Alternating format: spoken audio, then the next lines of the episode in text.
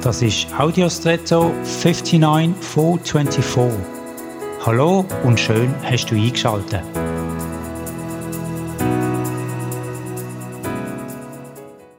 Vor vielen Jahren sind wir in den Bergen in der Ferien gesehen. Ganz nah am Haus, wo wir unsere Ferienwohnung hatten, ist ein steiler Abhang und dort hat es ein Bachbett.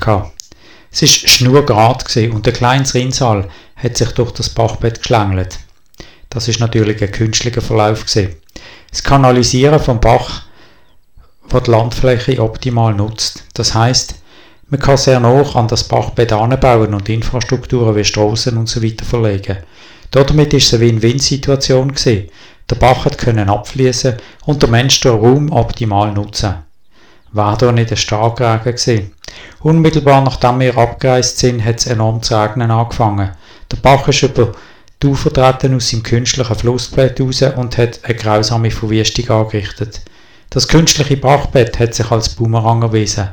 Hat man den Fluss seinen natürlichen Raum gelassen, hat man mehr Raum für ihn gebraucht, dafür war die Zerstörung viel geringer gewesen. Scheinbare Optimierung ist nicht immer gut, besonders nicht in Extremsituationen. Und jetzt wünsche ich dir einen außergewöhnlichen Tag.